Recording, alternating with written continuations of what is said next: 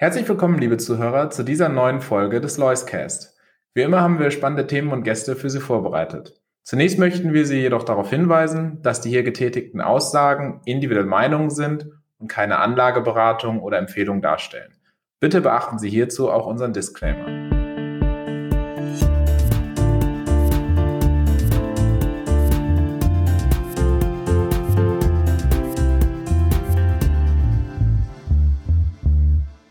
Schönen guten Tag, meine Damen und Herren, zur heutigen Ausgabe des Loiscast. Heute mal wieder bei mir zu Gast Markus Herrmann, Portfolio Manager bei der Lois AG und auch vor allen Dingen verantwortlich für den Lois Premium Dividende und Lois Premium Deutschland. Markus, schön, dass du wieder Zeit gefunden hast. Hallo Raphael.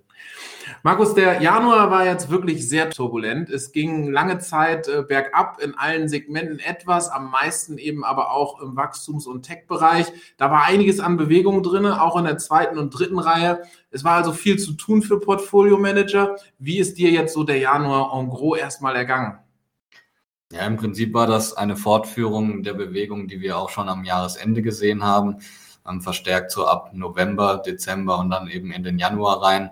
Einfach diese Rotation raus aus ähm, ja, wachstumsorientierten Branchen rein in eher value-orientierte Branchen ähm, hat in den USA letzten Endes seinen Auslöser gehabt. Dort haben wir Bewertungsblasen gesehen ähm, von ja, sehr schnell wachsenden Unternehmen ähm, oder Unternehmen, die noch kaum ein Geschäftsmodell hatten, der ganze Kryptobereich. Ähm, da gab es natürlich sehr viele Blasen, die mussten irgendwann platzen oder zumindest stark korrigieren. Und als das dann geschehen ist, gepaart eben mit der Inflation und der Angst vor steigenden Zinsen, hat das eben dazu geführt, dass eine Rotationsbewegung gestartet wurde, die an Dynamik gewonnen hatte, dann auch in den Januar rein. Und äh, solche ja, pauschalen Rotationen, die führen natürlich immer auch zu Kollateralschäden, so nenne ich das mal. Das heißt, wesentlich günstiger bewertete europäische Wachstumsunternehmen wurden eben auch abverkauft. Die sind wiederum in unseren Portfolien Premium Dividende, Premium Deutschland zu finden. Ähm, das heißt, hier haben die Kurse stark gelitten, aber eben auf Bewertungslevels, ähm, die sehr attraktiv erscheinen, wenn man das eben äh, vergleicht mit den Wachstumsaussichten und mit den Gewinnlevels der Unternehmen. Woran machst du das denn fest, wenn du jetzt im Wachstumsbereich unterwegs bist? Im Value-Bereich wird ja oft dann über KGV, Kurs, Buchwert äh, geredet. Was ist für dich als Wachstumsinvestor dann hinterher die Messgröße, wo du sagst, jetzt ist es irgendwie eine wirkliche Übertreibung und der Titel ist wirklich enorm günstig? Und wie gestaltet sich das vielleicht auch im Moment ganz praktisch in deinem Portfolio? Ja.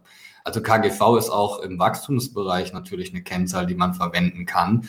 Ähm, es kommt natürlich immer auf die Phase drauf an, wo sich in, in der sich das, das Unternehmen bewegt. Aber wir sind ja sowieso nicht äh, bei den Unternehmen investiert, die ganz, ganz am Anfang äh, ihrer mhm. Wachstumsstory stehen, sondern, sondern da muss schon ein bisschen mehr Substanz auch vorhanden sein. Wir wollen ja einfach sehen, dass das Geschäftsmodell funktioniert, ähm, auch über ein paar Jahre und dann ähm, nehmen wir eben die Konfidenz, um da auch zu investieren. Ähm, es darf kein Unternehmen sein, das seine Verluste noch massiv ausweiten wird, sondern der Punkt des höchsten Verlustes, der muss hinter uns liegen, so dass wir einfach eine klare Roadmap, einen klaren Pfad eben auch haben, wie sich die Margen entwickeln sollten. Ähm, und deshalb kann man ganz klar auch auf das KGV gucken. Ähm, bei Wachstumsunternehmen muss man halt, und das ist vielleicht der Hauptunterschied zu Value-Unternehmen, muss man halt einfach auch in die Zukunft schauen. Ja, äh, man muss schon einen, Horizont, einen mittelfristigen Horizont zumindest mal mitbringen. Das heißt, drei bis fünf Jahre in die Zukunft schauen. Bei Value-Unternehmen kann man sich auch an den aktuellen Gewinnen orientieren. Man muss dann nur sicherstellen, dass die auch Bestand haben und nicht ähm, wegerodieren. Und äh, deshalb orientiere ich mich ganz klar auch am, am Kurs-Gewinn-Verhältnis. Um mal ein paar Zahlen zu nennen, jetzt im Lois Premium Dividende sind wir schon auf nächstes Jahr 2023 bei einem Kursgewinnverhältnis von 14,5. Und gleichzeitig haben wir aber ein durchschnittliches Umsatzwachstum bei den Unternehmen im Portfolio von über 8 Prozent und Gewinnwachstum liegt sogar über 10 Prozent. Also das sind Relationen, die schon sehr attraktiv wirken. Im Lois Premium Deutschland ähm, haben wir ein KGV von 17 für nächstes Jahr, aber das kommt daher mit sehr viel höherem Gewinnwachstum nochmal. 35 Prozent Gewinnwachstum immer noch in 2023 und das wird auch noch die Jahre darüber hinaus hoch bleiben. Also das sind schon attraktive Relationen, definitiv. Und jetzt haben wir in den letzten Tagen so ein bisschen eine Beruhigung auch irgendwo gesehen und auch wieder positive Überraschungen. Gehst du davon aus, dass wir jetzt auch so eine Bodenbildung erreicht haben und diese Zinsthematik auch eingepreist ist oder ist das jetzt eher aus deiner Sicht so ein kurzes Durchatmen? Ja, also prinzipiell glaube ich schon, dass wir, un, dass wir uns in der Bodenbildung befinden. Sicher sein kann man sich da nie an der Börse, das ist ganz klar. Ähm, aber an der Börse werden ja immer auch letzten Endes Überraschungen gehandelt. Ähm, die Inflation hat sich höher entwickelt oder auf einem höheren Level entwickelt, als man gedacht hat.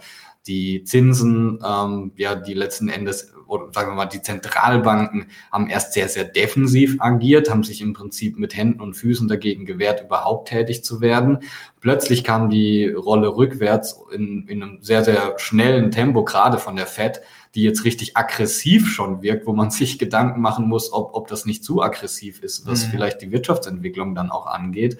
Ähm, und die jetzt sehr viel schneller und auch ja höher die Zinsen erhöhen wird, als man vielleicht gedacht hat. Und das waren alles so inkrementelle negative Überraschungen für den Markt, die, diese, die diese ganze Rotationsbewegung dann auch nochmal ähm, beschleunigt haben. Mittlerweile ist das Überraschungspotenzial von der Seite, würde ich aber sagen, begrenzt. Also die Annahmen sind schon relativ aggressiv. Von daher glaube ich, dass der Markt hier eine echte Chance auf eine Bodenbildung hat im, im Wachstumsbereich. Noch dazu kommen eben die günstigen Bewertungen bei vielen Titeln, die ich schon angesprochen habe. Und äh, jetzt muss man mal schauen, wie sich eben auch die fundamentalen Entwicklungen dann niederschlagen. Wir hatten jetzt relativ schwache Ergebnisse von vielen äh, US-Unternehmen wie eine PayPal, eine Facebook, ähm, oder auch eine Spotify. Das sind aber vor allem sehr ähm, unternehmensspezifische Entwicklungen gewesen, wie jetzt bei einer PayPal, die eben ähm, ja auf weniger Nutzerwachstum gehen, sondern mehr profitables Wachstum. Bei Facebook ist es einfach so, dass ja, Facebook als Plattform nicht mehr so beliebt ist, nicht mehr so viele Nutzer anzieht. Man muss sagen, ja, wen wundert's? Also natürlich, das kennt jeder aus seinem Privatleben. Facebook äh, war halt mal vor zehn Jahren hip wahrscheinlich, aber das wurde jetzt auch abgelöst. TikTok ist da mittlerweile dann auch ein etablierter Konkurrent geworden. Und von daher, die Aktien haben stark negativ reagiert und das strahlt dann halt wiederum auf den Sektor aus. Aber unsere Aufgabe ist ja da einfach die Spreu vom Weizen zu trennen und äh, dann eben die Titel zu kaufen, die zu Unrecht jetzt abgestraft werden. Wir sind jetzt ja auch in der Phase, wo es die äh, Full-Year-Ergebnisse von letztem Jahr gibt. Wie sieht es denn äh, bei dir so im Portfolio Wachstum zweite, dritte Reihe Deutschland aus? Gibt es da auch negative Überraschungen? Ich meine, die gibt es ja immer vereinzelt, aber en gros ist das eher eine robuste äh, Berichtssaison oder ist es dann, gibt es da auch eher mal so ein bisschen Wankemut? Also bisher, die Berichtssaison ist noch jung. Ich sage mal, Bisher haben vielleicht 25 Prozent der Unternehmen schon mal vorläufige Zahlen gegeben. Die waren jetzt im Premium Deutschland beispielsweise alle besser als erwartet.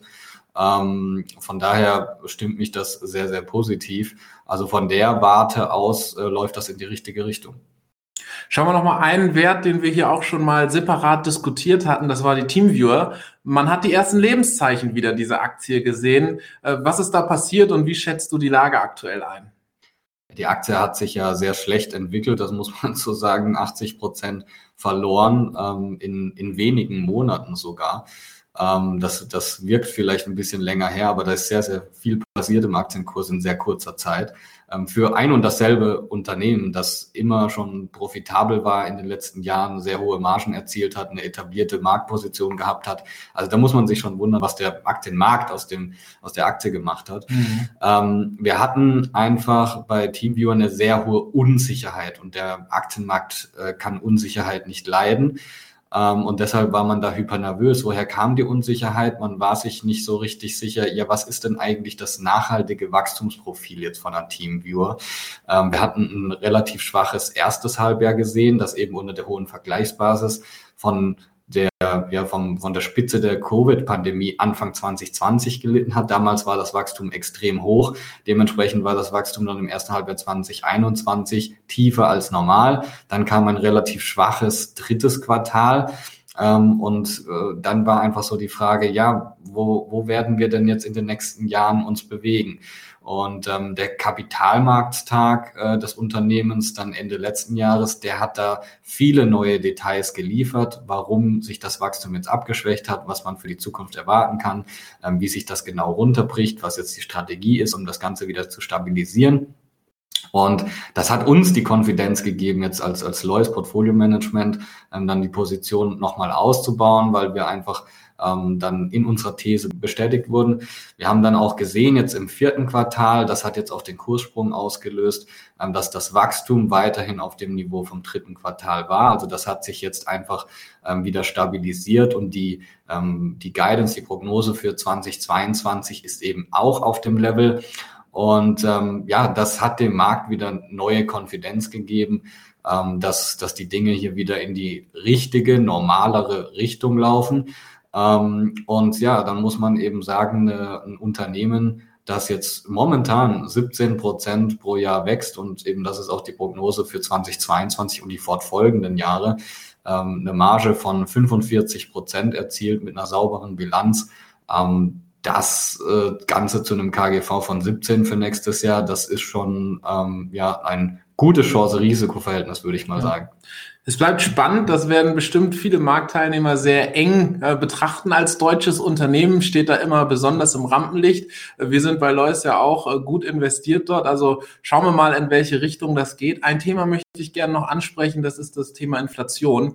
Du hast es vorhin schon mal kurz äh, dann auch angesprochen gehabt. Inwieweit ist das denn relevant für jemanden, der jetzt eher im Wachstumsbereich unterwegs ist? Denn ich denke mir jetzt äh, in der normalen deutschen Industrie eher auch industrielastig, da wird viel hergestellt, da wird es wahrscheinlich ein bisschen dünner. Äh, wie sieht das im Wachstumsbereich aus? Gibt es da jetzt diese Inflationsängste auch oder auch Margendruck aus der Seite, der höher ist, als er vielleicht äh, sonst eh schon ist? Ja, ich glaube, man muss da eben zwischen der Aktienmarktperspektive und der fundamentalen operativen Perspektive unterscheiden. Eben aus Aktienmarktsicht kommen dann Wachstumstitel unter Druck, wenn es mehr äh, Inflation gibt, aufgrund äh, dieser Gleichung mehr Inflation gleich steigende Zinsen und dann sagt man eben, die Gewinne in der Zukunft werden dann mit einem höheren Zinssatz diskontiert. Das ist ja das, was wir gesehen haben in den letzten Monaten. Das war der Auslöser der Rotationsbewegung. Rein fundamental gesehen, operativ, ist es so, dass eben die meisten Wachstumsunternehmen jetzt gerade aus dem digitalen Bereich, die produzieren ja nichts. Ja, das heißt, die haben, leiden jetzt nicht unter den steigenden Energiekosten ähm, oder steigenden Rohstoffpreisen. Das ist jetzt anders natürlich in der klassischen Industrie. Ähm, die haben jetzt diese extremen Preissteigerungen und die müssen natürlich jetzt mit den Kunden in Verhandlung treten und irgendwie diese Preissteigerungen weiterreichen. Kunden wiederum, die wehren sich natürlich mit Händen und Füßen und versuchen dann ähm, ja das Ganze klein zu reden und irgendwo wird man dann ähm, einen Kompromiss finden und finden müssen. Ähm, aber das ist definitiv natürlich eine Margenbelastung für die Unternehmen. Die gleichen Unternehmen hatten eigentlich vor einem Jahr ähm, den gegenteiligen Effekt. Damals sind die Rohstoffpreise stark nach unten gekommen wegen der Covid-Pandemie. Die Umsatzniveaus waren aber schon wieder auf einem echt guten Level. Man war auf kostentechnisch äh, unterhalb des Deckungsbeitrages entlastet durch äh, fehlende Reisekosten und weniger Messen und Marketing, äh, Kurzarbeit und so weiter.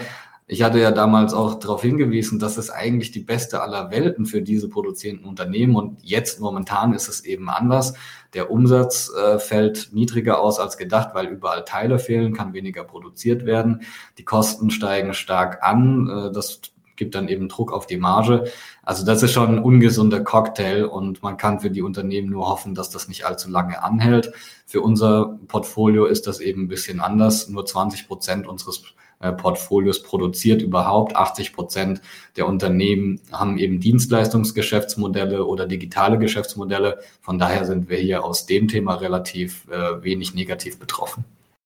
Ja, Markus, vielen lieben Dank für diese Einblicke. Es ist ein spannender Jahresstart gewesen und ich freue mich schon drauf, das nächste Mal hier mit dir zu sitzen, um zu schauen, in welche Richtung es dann geht. Sehr viel Bewegung im Moment drinne wir drücken die Daumen, dass das auch bald wieder nach oben zeigt, sodass wir als Anleger auch alle wieder uns an grüne Vorzeichen gewöhnen können.